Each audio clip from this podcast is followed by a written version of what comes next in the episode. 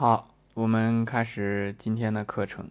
今天呢，我们主要要讲的是这个艾灸之前的准备，涉及到的主要的内容呢，其实就是中医的辩证八纲。呃，我们先把背景介绍一下，因为我们很多人呢，就是在准备艾灸的时候呢，或者已经开始艾灸的时候，不清楚该不该艾灸，也不清楚怎么样去做艾灸。所以在艾灸之前呢，一定要先把这个辩证的基础呢稍微讲一下。这样的话呢，我们可以知道自己的体质啊，自己的这个健康啊，是否应该艾灸，应该用到什么样的度，应该艾灸什么样的地方。那当然，我们也知道有很多同学是可能还没有听过艾灸这个词。我在现实生活当中呢，也遇到非常多的人，从来没有听说过艾灸，也不知道这个艾灸是怎么样来用的。那我们讲这个辩证八纲呢，实际上在中医当中呢，涉及的就是阴阳、寒热、表里、虚实。那我们把它放在这儿呢，大家一看就会明白，其实这些东西呢放在一起的时候呢，比较混乱一些。有的时候呢，阴症和里症和寒症夹杂在一起，混合在一起，这样就更增加了我们的这个。辨识的难度啊，那有时候阴症也有热症，并不是所有的阴症呢都和这个寒是完全联系在一起的。那所以这个时候呢，就需要我们了解一下怎么样来看自己的这个身体状态啊，因为我们知道有很多的同学，很多的人在艾灸的时候呢，就是人云亦云，听听别人说了，说这个艾灸很管用啊，好像甚至很神奇。那实际上我们一定要避免这种对神奇的东西的追求。你追求神奇，其实本来就已经误入歧途了。这是很平常的东西。那我们做的时候呢，很重要的就是不能有贪念。任何东西，只要你把它用的过度了，它都会从有益转为有害。这个是世间非常朴素的道理，没有一样东西不是这样的。钱很好，你太贪钱了。过度了，钱就是葬送你的祸根。有饭吃很好，你太贪吃了，吃的太多会把你的脾胃撑坏，甚至撑死。这个不是开玩笑，确实有人会被撑死。运动很好，但是一种盲目的、贪心的运动会损伤你的筋，甚至于肌肉、骨骼。所以在《论语》当中讲说：“以约食之者先矣。”可是呢？这个约是约到什么度，我们不清楚。那这个时候呢，就要让我们通过这个中医的这个辩证八纲啊，来帮我们把这个思路啊稍微系统的梳理一下。我们不从阴阳讲起，因为从阴阳讲起呢，阴阳的概念对很多人来讲是很难的。大家要把这个就是最开始的这个认识啊、期望啊，放到一个正确的位置上。我们见过有很多人学习阴阳，保守的讲，一两年之后还是稀里糊涂的。所以，我们不从阴阳开始讲，我们由浅入深，由易入难。所以呢，我们先从什么地方呢？从这八纲里面最简单的，从寒热讲起。因为你可能表里啊有一些难理解的地方，虚实啊也不是特别容易懂，那阴阳就更难懂了。那我们所以就从最简单的寒热讲起。这个图当中呢，我们把这个两个颜色的图放出来，一个是让人看着就觉得很热的，一个呢是这个让人觉得就有些寒的。那我们注意嘛，我们把这个红色在下的起头的，然后我们讲赤色啊，这个赤色其实就代表的是什么呢？南方赤色。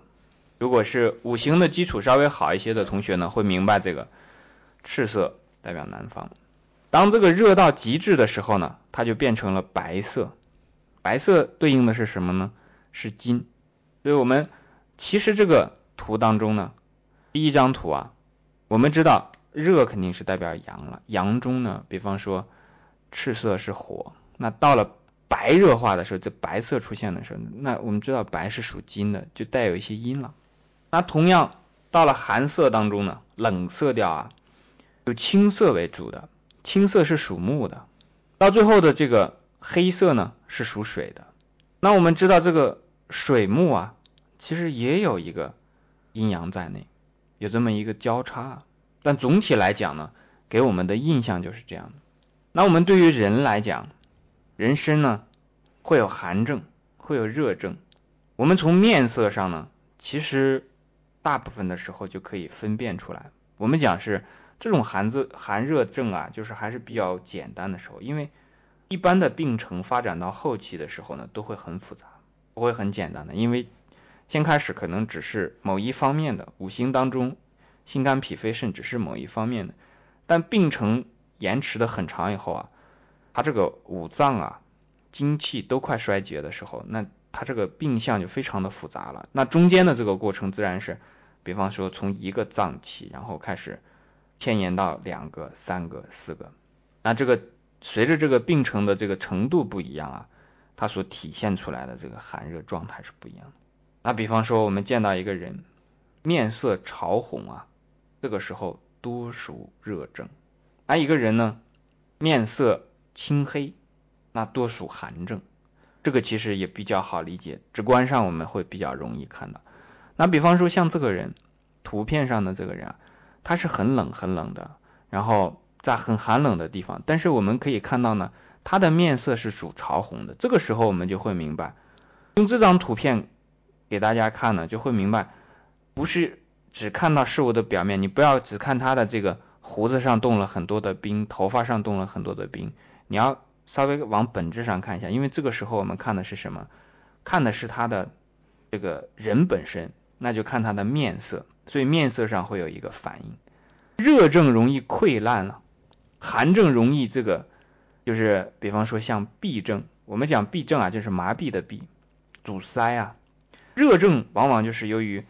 运行的太快，奔发的太快，这个时候呢，我们讲说就好像万马奔腾一样，气血啊在体内这个运转的太猛了。寒症呢正好和它相反，该流动的不流动，甚至淤住了，停止了。那中医当中有一个叫做寒者热之，热者寒之。那我们知道在这个地方就有一个什么呢？我们用艾灸的时候呢，艾灸本身是热的。那所以它更适用于什么呢？更适用于寒症，本身的体寒呢，脾胃寒呐，胃寒呐，那肾阳不足啊，等等这些，通通属于寒症这个范围内呢，用这个艾灸就来的见效比较快一些。那比方说，有的人他身体他是以热症为主的，这个热症的极致啊，一个很典型的代表，刚才我们讲的是溃疡。口腔的溃疡啊，什么这些，这只是表面的热啊。我们刚才讲过，是有的症状它是比较复杂的。我们讲整体的热症，很明显的一点就是什么呢？他的这个精神是受到了影响的，就是我们讲神经病啊或者精神疾病，这这种情况下很多呢，又处于那种躁狂型的那种精神疾病，很多都是出在这个热的方面。那这种精神疾病。它很多现在有一些治疗的方法是从什么地方呢？是从肠来治的，肠胃的肠啊，怎么去治这个肠呢？其实就是通便。所以我们在艾灸的时候呢，有的同学说啊，看皮肤红了、出汗没出汗，这都是表面的。你要看什么呢？我们讲了一句话啊，有些说笑，但其实也是说这个道理。不不要看皮肤，不看皮肤，看什么呢？看大便。大便是干燥的，这个时候它就属于热。那如果是很长时间都不大便，那这个时候肯定是有热的，但是热里面有时候会夹着寒的。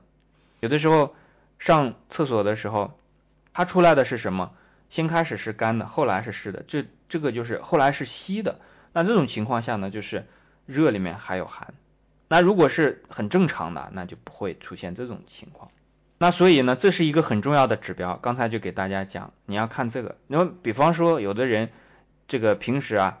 每上卫生间上大号的时候呢，经常是这个大便溏稀呀，三点水一个唐朝的唐，三点水一个希望的希，大便溏稀这种情况就是不成形啊，这肯定属于寒症，这个用艾灸是没什么错的了，因为呢，这种时候呢，属于什么呢？阴过了，阴盛了，阳衰了，那我们就约略的会了解到啊，水火一气当中的这个艾灸呢，它其实起的是火的作用。我们一直在讲火，冬天的时候一直在讲火，因为冬天本身就是水很重，寒很重，所以我们一直在讲火。如果到了换了季的时候，那我们可能就讲别的。那所以这是一个重要的指标来辨别寒热。那我们的还有一个辨别的方式是什么呢？这个寒热还代表人的情绪啊。一般来讲呢，一个人呢经常的郁闷、忧郁、忧愁、爱妒忌人，这些情况呢都属于寒症。你有的时候你不用看他的这个什么大便是什么样的，不用看他这个。脸色是什么样的，你就看他这人的性情就可以了。听他的言语，你就会知道他体内藏了多少这个阴气，藏了多少这个阳气。那一般来讲，天天抱怨的人，天天这个呃脾气呢比较阴郁的这种人啊，寒症的可能性比较大。这个艾灸也是可以的。那有的人呢，他是属于狂躁型的，这就要慎重了。那这个躁呢？刚才我们讲过，说如果光是燥还不好辨别，有的人很燥，但是身体里面阴寒很重，这种属于就是火上浮了。那有的人是什么呢？加上了狂，这就糟糕了。如果一个人是性格很狂躁，因为狂呢，他就和有一点点暴在里面，就有点狂暴。那这个狂加在里面呢，如果再加上这个人，比方说好几天大便一次，然后。甚至还要很严重的这个便秘，那这种情况肯定不能艾灸。这个是第一个，我们从寒热入手来讲的，然后再讲虚实，这个是我们很多的同学呢，大家非常关心的一个问题，因为我们总觉得自己虚啊，总觉得自己这个脾也虚，阴也虚，肾也虚啊，到处好像哪儿都虚。那我们来看这个虚实的时候呢，其实是要结合这个寒热来讲的。一个湿症的人呢，往往是以热症的方式体现出来；一个虚症的人呢，往往是以寒症的方式体现出来。所以它有一点点对应的关系，就像我们刚才所讲的阳症和阴症，那其实和表里也有相关了。慢慢我们来对应，它还没有那么容易来来觉察。比方说，我们看这个图上面的这个，实际上乔布斯他在他的这个整个的这个生命过程当中呢。它是变化了很多次的，那我们可以看呢，在不同的阶段，它体现出来的这个人的状态啊是不一样的。我们把所有的东西呢，这个图片都放在一起，那你看的时候可能就更有感觉。胖不代表实，有的时候胖的时候恰恰是虚的时候，为什么？因为脾虚，运化不足，身体里面的水分呐，水湿啊，运化不出去，不能走。那所以这种时候就会出现什么情况呢？出现这个看起来胖墩墩的，那我们一般来讲说啊，这个挺敦实的，未必是这个样子的。有的时候这个恰恰是虚，那有的时候呢，精瘦精瘦的，那我们看其他的图片都比较瘦，这个瘦和瘦是不一样的。虚实在什么地方来看呢？从眼神里看，一般只要是这个眼神散乱的呀，都往虚上跑是。比较比较平常的一件事情了。那么看到这个实的时候呢，他的精神是一个很重要的这个判断的这个指标。那像实证的时候，实际上和刚才我们所讲的这个通过通过大便来判断呢，也非常有关系了。像刚才所讲的说，大便经常是稀的，那这个往虚症上跑是非常非常普通的一件事情。但是如果是大便很干燥的呢，那这就有可能是湿症。那这个虚实实际上它更多指的是什么？指的是这个呃，通常来讲的呢，就是指我们的这个阳气的虚实。那碰到这个阳气实的时候呢，它容易化热。实际上它它伴随一个什么情况呢？就是皮厚。我们讲啊，如果一个人的皮是薄的，这种情况下呢，他这个阳气容易。产生的热啊，容易散发出来，那出汗，然后身体热，那这样的话就把这个热就化掉了。如果他老是出不去，比方说有的人皮厚，他这个实症在里面啊，和我们刚才所讲那个热症结合在一起，它会使得人的这个这个五脏六腑啊也不安分，也不舒服，因为每天处在一种这个像在一个高压锅里面这么一个状态，哎，这个比喻应该大家会明白，这个就像高压锅，这个就就类似于像实证，它里面的这个阳气太多了，阴呢又没法和它来进行平衡，阴平阳密的时候呢，阳太密了，以至于使这个阴都没法去和它平衡，这种情况呢，往往是由于什么导致的呢？就是有我们的先天体质啊。但是也有后天的一部分，就这个人呢，一般来讲呢，他没有一个比较平静的心态，它化热比较容易，但是呢，产生这个足够的和热相平衡的这个阴的能力比较差。那我们知道这个里面呢，虚症用这个艾灸比较好，实症稍差一些。就像我们刚才讲的，本身他已经便秘了，已经大便干燥了，那你这个时候去艾灸呢？不是说不能用啊，也可以用，但是往往你用不对的时候呢，就会加重这个状况，这就不好了。那有的时候呢，因为我们讲说大便不通畅、便秘的时候，那怎么样来办呢？去让他的这个心肾相交，让他的这个水发挥出来。而水为什么没发挥出来呢？是因为不通嘛。有的时候可以用什么呢？用艾灸的这个温通的作用，它可以把这个经络的气血啊，去去做这个温通，尤其是。血阴、营阴可以通了，那这个时候它如果起到了这个攻坚的作用，因为淤住了嘛，我把这个淤住的地方用艾灸的方式给它攻开，那然后它的这个水过来之后，哎，也可以解决便秘的问题，但这种情况比较少。我们其实之前讲的，有一天我们的这个呃不晚讲，他给他的小侄女本身之前发过高烧，然后感冒之后发高烧，然后去这个。他灸了一下大椎啊，实际上这就属于和和刚才我们说的这个例例子是类似的。我们刚才讲的时候便秘的时候，然后去温通，然后使得这个水路畅通。刚才那个那个例子呢，就是感冒的时候去灸大椎呢。实际上那个时候如果去摸大椎啊，他的大椎一定是凉的。为什么？因为从后背的这个督脉上来的这个这个阳气啊过不来，所以呢。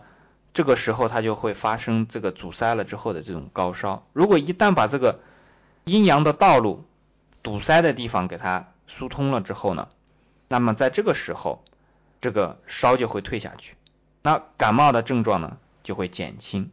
然后我们来看这个虚实的另外一个例子啊，因为虚实还对我们来讲是比较重要的。刚才我们讲的是这个。在一个人身上，不同的阶段会出现这个不同的这个虚实的情况啊。那我们讲这个例子呢，大家就会看得更明白一些。我们这里举了两个人，一个是张飞、张翼德，一个是林黛玉，而且取了一个什么呢？林黛玉病得比较重，都已经吐血了，这么一个图片来给大家看。那么林黛玉这种情况呢，我们可以看啊，首先就是血虚。纯色上来看呢，就血虚。血虚的时候呢，这个艾灸要慎重，因为艾灸是补什么？主要是补气的，它没法补血的。这个大家要明白，因为我们讲水火一团气，这个时候在补火，不是在补水。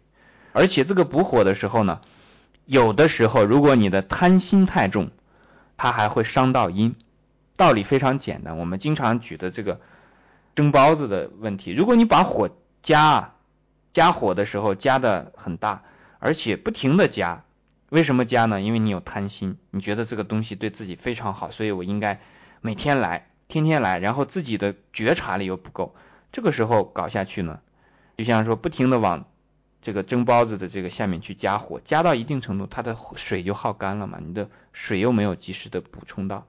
那这里我们要讲一个问题，就是说，有的人告诉我啊，说喝这个艾灸完了之后呢，你要大量的喝水。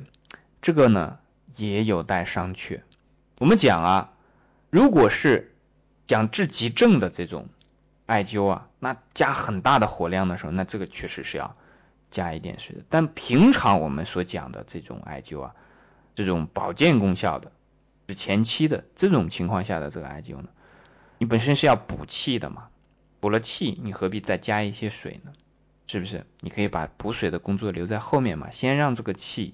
在身体的这个经络当中先跑一跑，让它去怎么讲呢？就好像我们给它补了火，然后这个气在身体里面暂时得到了一点强旺之后呢，让它先在这个城池里啊街道上啊，我们讲的街道就是这个经络当中啊，让它先跑一跑。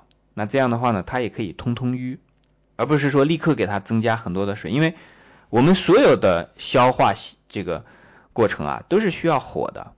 我们脾胃的消化需要相火，那相火来自于我们身体的三焦啊、胆啊这些地方。那相火如果不够，它还得军火来凑呢。那你刚去灸完了之后，然后立刻喝大量的水，哪怕是热水啊，在这种情况下，在我们刚才所讲的这种平时的保健下呢，就要稍微少一些，因为你没有必要这样做嘛，它会大大减小它的这个这个补气的这个功效。那我们就会明白啊，即便是你喝的是热水，我们又回到刚才所讲的那个寒热的概念当中了。虽然是热水，但是它补的是水，在水火一团气里面，它补的还是阴，所以它这个时候呢，你去喝的热水呢，还是会抵消这个艾灸所起的作用。那洗澡就更不用说了，因为你你如果灸完了之后，身体在那一块呢，它本身是排湿的嘛。一般来讲，艾灸的时候，身体有整体的问题的话呢，它会这个整体排汗。那如果是局部的呢，它会从局部，就是艾灸的那个地方啊，整个会出来这个汗，那这都是排一部分湿的这个作用。那我们刚才也讲过了，这个湿并不见得就是不好的东西。如果是身体里这个湿的这个，也就是我们讲水火的水呀太少了之后呢，也是成问题的。那我们回到虚实当中啊，看这个图片上，那像林黛玉这个脸色呢？那就是气血双亏，因为她如果到了吐血的这种阶段呢，她本身唇色也很白，然后自己本身呢说话的时候，我们比较一下林黛玉说话和张飞说话，这个很很容易，一个是声如洪钟，对吧？说话如果你站在他旁边，我想一定被他说话的这个声音啊震得头这个嗡嗡响。但林黛玉说话呢就气若游丝，这个就是虚实的一个表现啊，中气虚实的表现。你再听他们说话的音调呢，那么张翼德呢肯定是低沉一些，你不可能想象一个张翼德啊像捏着一个太监的嗓子一样尖声细气的说话，他的音调不会很高，他是这种很沉，像那个红钟一样，咚一撞，这样就把这个声音散播开来的这种，这个属于实。那如果是音调非常高，而且发音的时候，那这个时候呢？靠虚的地方就是比较多，那虚的时候呢，你就可以去补一补。那还有一个例子，比方说像我们上火的时候，这个嗓音慢慢的、慢慢的就会沉下来啊，有这样的一个一个情况。然后再就是看什么呢？看他的肌肉，实症的这个情况呢，一般来讲肌肉丰隆啊，身体很很健壮，营养也非常多，阳气很壮旺，容易化火。那如果是虚症，那你就想到了，不是太胖就是太瘦，太胖和太瘦都属于虚。那个健壮啊，既不是太胖，也不是太瘦，没什么太多肥肉的。好，这个是虚实。讲完了这个虚实，讲完了寒热，我们现在可以来讲这个阴阳。阴阳啊，最不好讲。甚至选个图也不好选，要选个太极图吧也不合适。你说这个图天天放在那，我们大家都看了多少遍了？有多少人搞懂阴阳了？说明还是个参考。所以呢，就选了这个两个京剧的脸谱。大家什么都不要想，你感受一下这个，一个是京剧当中的这个黑脸啊，一个是京剧当中的这个白脸，奸臣，感受一下这个阳和阴之间的这个啊，这个阳其实大家就往刚才那个张翼德上面去。李逵啊，这样的去考虑就可以了。他是什么样的？很直，然后呢，面色上啊，那这个看起来很忠厚的这个样子。一般来讲呢，黑黢黢的。但这个黑黢黢呢，不是那种因为肾脏的亏虚导致的肾气发出来的那种黑而无光的那种那种黑。因为那种黑啊，那是比较麻烦的。那种黑呢，一定会伴着什么？伴着我们这个图里面的这种阴。这个阴呢，我们就可以联想到什么呢？阴险、阴柔、阴滞等等这些。那甚至还有什么时候呢？阴损。这个地方就是我们平常经常和大家讲的，讲了很多次的，就是说一定要注意自己内心的这个阳光度啊！你的阳光度不够，这个是自己很难觉察的事情。但是真的，它会使你的这个人啊，整个身心都从气质上，从内到外的发生改变。这种对别人的嫉妒、对别人的抱怨、憎恨、生气啊，尤其是这个生气，几乎就可以把这些都包含在内。那到这种时候呢，对身体的损伤啊，那就是无形的。看不出来的，很难觉察的。这个时候，只有自己有觉知力，有肯改的这个心啊。像我们说的“知非即舍”，你知道这个是不对的，知道这个是非，马上能把它舍弃掉。那向着什么呢？向着这种阳，阳是什么样的呢？直性子的。向着什么呢？向着这种温暖的。哎，我们还提到了，那为什么艾灸很适合这个阴症呢？就是因为阴症它带有阴寒的成分在其中。那当你开始。艾灸的时候呢，这个热量啊，它补到你身上，你身上呢有一种什么呢？暖意融融，有一种这种春意融融这种感觉。那这个时候呢，人当自己很暖的时候啊，慢慢慢慢他的爱心也会发掘出来。但是你不能靠这个，我们不能说啊，怎么让自己多一些爱心，多一些阳光，多一些温暖？我靠艾灸，这是不靠谱的。要靠你真正的自心的这个作用，你得真正从自己的内心。有爱，从自己的内心有温暖，这个才可以。那我们这地方还可以再提一句啊，人身上的热量从哪儿来？中医里面讲的是什么呢？心一热于小肠，甲胆乙肝丙小肠，丁辛戊未己脾香。这个丙丁啊，就是心和小肠。我们所有的消化都在这个小肠里面来进行，但小肠的热从哪儿来呢？从心来。心一热于小肠，那这个一个是丁，一个是丙，一个是阳火，一个是阴火，这两个火是我们身体的这个火的来源。那心一热于小肠，其实说白了，它还是来自于我们心里面藏的那个什么呢？藏的那个心神。但是大家不要把这个当成是有形的那种火移来移去啊，像好像说艾灸一下，然后使得这个热量就传递了。你千万不要用这种角度来解释。我我可以给大家用另外的一种方式来描述一下，我们大家总有悲伤的时候，情绪低落的时候，也总有欢喜的时候。你体会一下自己，下一次啊，你笑的时候，你体会一下自己身上的那个血脉喷张，然后血流加速，然后这个头上也开始觉得血往上涌，整个身体里面的气血都运行很快的这个状态。你也同时体会一下什么呢？当自己生气了，手脚冰凉，自己这个。很郁闷的时候，然后整个的那个人啊，就像一个霜打的茄子一样，这个气血的运行都慢下来的这种状况，两者比较一下，所以这个你为什么会开心，你为什么会难过，这个都是因你的心来决定的。所以这个心一热于小肠啊，并不是我们讲的说心脏产生了很多热量，然后把它都送给了小肠，不是这个意思。因为心是我们身体，我们人的整个的大统领嘛。它要靠什么来统领呢？靠什么？所以自己要让自己保持一些阳光的心态。那看事情呢，要多看它积极的一面，多看它阳光的一面，多看它让人开心的一面，而不是总是去指责它的不好的地方。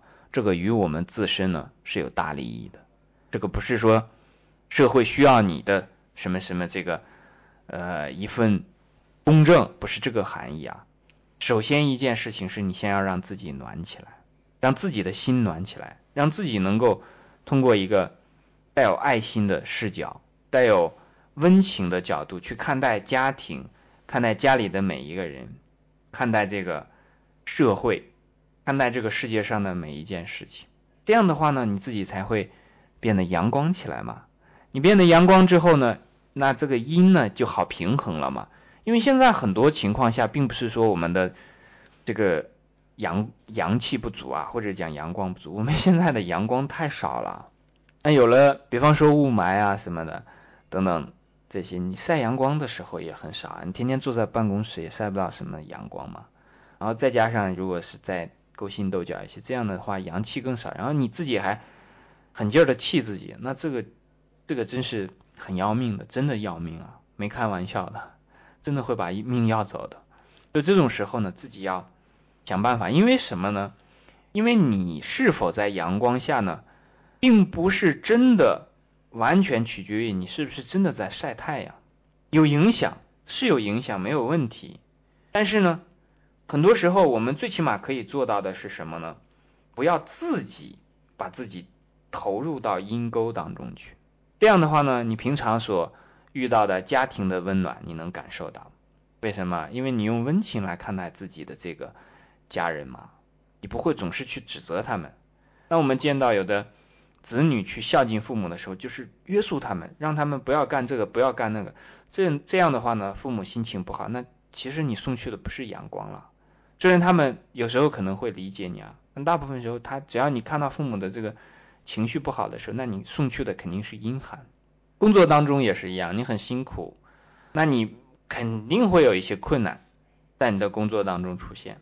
那你如果老是用负面的情绪去看，老觉得有人在整你、害你，那这种情况下呢，其实并没有别人这样想，因为很多时候别人根本考虑不到你，他就是那样的一个习气习性。但是呢，你自己却把自己投入到了这个阴寒当中，这种情况也不好。那你出去，比方说，虽然在太阳下，但是跟别人在。聊天的时候啊，又把这个事情抱怨一番，那这样的话呢，就会出现什么呢？你虽然站在太阳下，这个太阳的阳光也没有照射到你的心里啊，因为你的心里那个时候是很阴寒的嘛。那所以这样的话也不好。那社会上呢有很多很多的这个让我们内心不平的事情啊，但是它不平啊，你一定要让自己平，因为外面的不平往往是因为你内心的不平导致的。你内心如果能平，心平气和啊。自然而然，这个阳光就有了。所以这个阴症啊，你要如果光是指望这个艾灸去灸啊，就能把阴症治好，有没有这样的情况呢？有，但不在我我我们所讲的这个范畴内啊。我们所讲的范畴呢，有几件事情是不包括的，就是知错不改这种情况，我们是不管的。他明知道这件事情不对，然后还要一直去做，然后做完之后，希望自己在健这个做错了之后。健康也损坏了之后，然后希望通过医药的方式，注意我讲的是医药的方式啊，就是通过吃药啊，通过医医院的医疗体系这种方式来使自己的身体加引号的变好啊，因为那种其实很难的，你不从根本上解决这个问题，吃了些药，可能表面上，那你可以吃些附子啊，什么是干姜啊，什么等等，或者透支未来的这个健康等等种种很多的其他方式吧。让自己看起来好像变好，但你还是那样的阴质，还是那样的充满了这个抱怨等等这样的身体也还是只是表面上看起来比较好，那个是不在我们的讨论范围之内的。那你不该做的事情就要停止，比方说吸烟过度的，那你就要去戒嘛；喝酒过度的要戒嘛；每天总是熬夜的，这个要去戒嘛。如果这些你都不戒，然后在我们这里来学习什么所谓的呃养生也好，还是保健也好。或者说，经常的去抱怨，经常的去这个，呃，嗔恨别人，经常的去这个，把自己处在这种阴气很重的这种心情境界当中的这种情况呢，这个是不在我们讨论的范围内的，因为我们认为那样的话呢，所做的所谓的养生都是假的，那不叫在养生，那叫在养死，因为人心那样的话，慢慢就枯死了，所以这个是阴阳。那这个阴阳呢，和前面的。寒热它有一个联系，那和这个虚实呢也有一个联系。而我们知道这个地方的这个阳症，其实和后面所讲的表症啊有一个关系，因为阳是户外的嘛，就是我们身体里啊，它好像有一个阴，然后呢，这个阴是做什么？做平衡的，但它外面有一个什么呢？有一个胃阳在保卫着它。胃阳如果虚弱的话呢？外面的这些邪气就会侵入，有的时候我们的抱怨啊，我们的这个嫉妒啊，不是自己来的，它是因为你的胃气不足了。比方说，你这个人其实心态挺平和的，在最开始啊，那比方说你小孩子的时候，你你还是一个孩童的时候，你其实并不懂得雾霾啊，你也不懂得说，哎呀，那个人比我有钱，或者说他是我的这个什么样的一个。仇人对手，你没有这些概念，在那个时候你的心态是很平和的。但是随着长大的过程当中呢，如果你的阳不足，我们讲啊，比方说一个人在成长的过程当中，他这个阳受到了损伤，他的阳气不足，他就会出现什么？他的保卫能力比较差。那在接下来的日子里，你会去看电视，尤其现在这个电视其实是很成问题的。你去看电视，然后电视里面会讲一些这些，或者像看上网络，那看一些媒体，看一些新闻，那到处都是这种负面的新闻。那你看完之后，你自身的这个阳气不够啊，这个保卫的能力不足，那个东西就进入到你的内心来。比方说，股市跌了，然后说政府做什么事情不好了。等等这样的一些行这个新闻出来之后，你去看完之后，让他写新闻的这个人啊，背后其实是有一些这个动机在的。那你自己的内心不够阳光的时候呢，哎，你就被他感应了。我们讲就好像说，天气变冷了，你内心也有寒冷，这里外一感应呢，里贼和外贼一串通，好，你自己就变冷了。那你接接着接下来呢，你自己又去抱怨啊，又去这个憎恨。又去这个嫉妒，如果发生这样的情况呢，那就属于什么？你的保卫的这一层不够，你的保卫的什么的东西不够呢？就是你的阳气的地方不够，就是阳光的部分啊。我们讲阳光的部分，接下来可以给大家讲是什么呢？就是你的爱心，就是你对生活呃这个生活啊生命的积极的希望，这是你的这个阳之所在。有的时候我们会发现，有的人他的这种。对生活生命的积极性啊全无，其实就是已经他的阳气衰败了。我们指的阳气，并不是指指的说啊平常，仅仅是指平常身体上的那那一层这个这个胃气啊，因为从最上面的思想上层崩溃了之后呢，下面紧接着就是你身体上的这个阳气就会衰败，因为那个时候阴在里面壮大的很厉害嘛，就会出现这种阴盛阳衰。我们是。为了把根儿告诉大家，因为你总是在身体上做文章，你会陷入一个什么样的怪现象呢？就是说，一有了身体的疾病或者什么毛病的时候，他说我不知道为什么这样啊，他身体一下就坏掉了，啊，就出了这个什么毛病了，然后就开始从这一个地方开始进行治疗，然后那就是在一个什么呢？没有根源的、没有前因的这么一个情况下去开始你的所谓的治疗。那不外乎就是试试看喽，开一刀，或者是这个吃点药。那这个轻微的药不行，来点猛药。如此下去呢，慢慢慢慢把身体搞得就更糟了。那就不如你去把它找一找更上层的原因是什么样子的。那你如果去找的话，你就会发现，我们讲一个这个佐证的例子吧。比方说一个人的内心他很阳光，然后做事情呢都符合于中道。那这个就是《内经》上所讲的平人，他有什么特征呢？这个人呢很平和，当别人讲一些特别偏激的事情的时候呢，他不太受这种东西的影响，或者说不和他感应，他很平和，他会把自己的平和带给别人，这个是一种阳的这个表现，有阳气，他不受到这个外界的这个影响。那你会看到他的身体也会比较阴阳平衡，寒热平衡，会有这么一个状态。所以就从那两个字上。你就经常琢磨一下，这个平和究竟指的是什么？这个心平气和究竟是个什么样子？你即便就这么想，你身上的这个阴质的东西啊，就会慢慢的退却。我是指对于很多的这个呃出现这个阴症或者阳症的同学，尤其是阴症的同学啊，你经常去想着心平气和究竟是什么样子，经常想这四个字，慢慢慢慢自己也会阳光起来。那最后一个呢，我们就来讲一下这个表里。表里呢有很多重含义啊。右面这个苹果呢，我们看外面的皮子是红的啊，这个就是表。把这个里面切开之后呢，会发现，哎，里是这个里面的这个苹果的果肉，它不一样，对吧？这是一种表里。比方说皮肤上的皮毛上的毛病，这个叫表。那里面的一直深入骨髓的，那这个叫里。我们以前经常讲的这个身体的这个模型，骨头上面。有什么？有筋，筋上面有什么？有血，血脉，血脉上面有什么？有肉，肉上面有什么？有皮毛啊，这有里即表，有表即里。呃，以前讲过的，说病入膏肓啊，病入骨髓啊，寒入骨髓等等，指的是这种表里。但中医上的表里呢，更多指的不是这个，它指的是什么呢？像我们左面这个图，这是一个手太阴肺经的图，可能大家看的不是很清楚啊。它那个肺经啊，通过我们这个大拇指上来之后呢，一直到了肩膀这个地方，然后通过胸部下来，就进入到了什么地方？落大肠啊！落的大肠是什么呢？就是足阳明胃经。太阴和阳明相表里，肺和大肠相表里，肺经和大肠这个是相表里的，五脏和六腑相表里，这个呢就是另外一个层次的问题。我们中膈以上呢都是五脏，心肝脾肺肾，到下面呢都是六腑。如果一个病呢，比方说我们就先举这个例子啊，肺病，后来慢慢的变成什么？变成了大肠的毛病。大肠的毛病会有很多种。便秘也好，痔疮也好，还有等等等等非常多。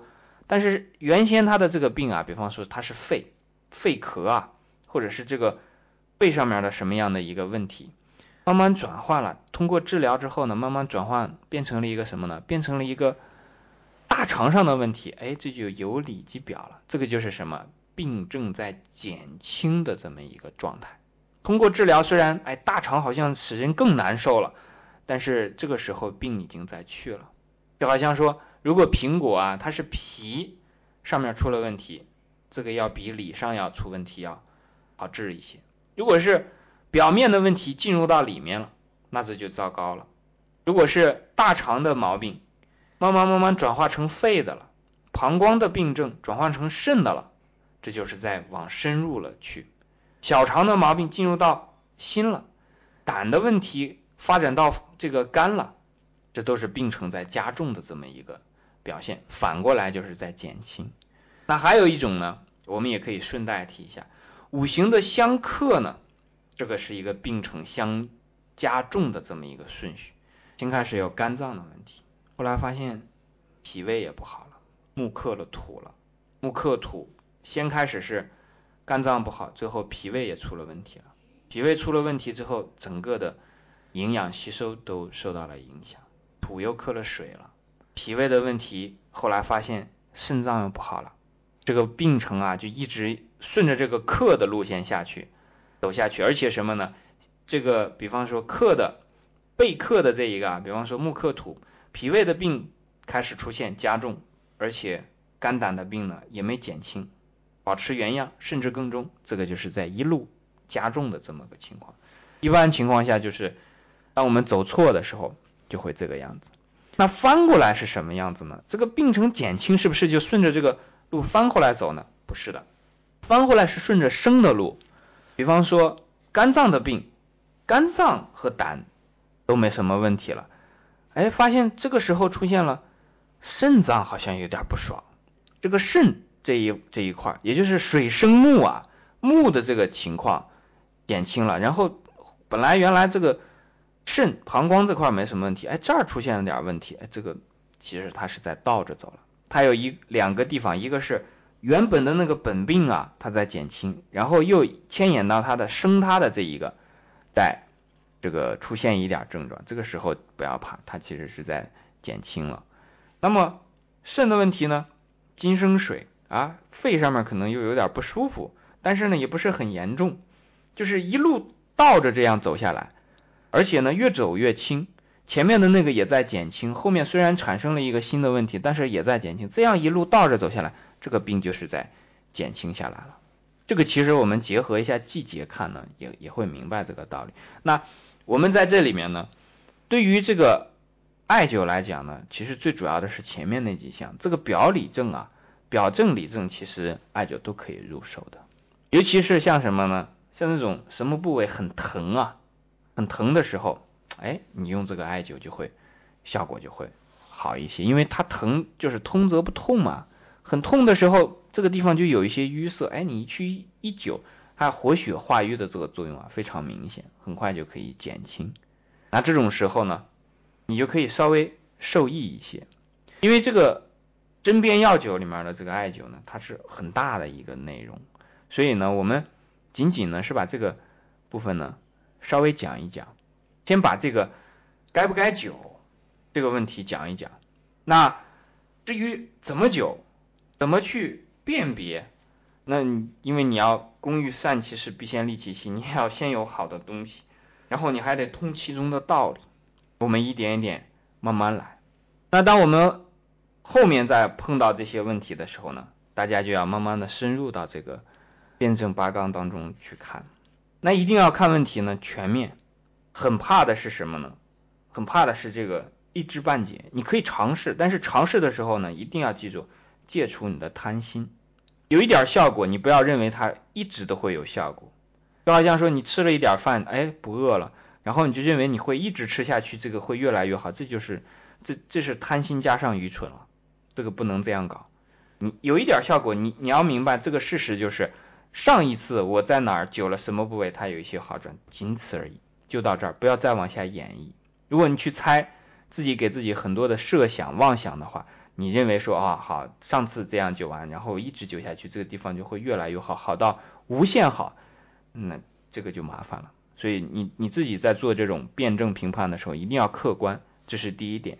第二点就是什么？一定要戒除贪心，因为每个人都希希望健康啊，但有的时候这个希望健康都可以演化成一种贪心。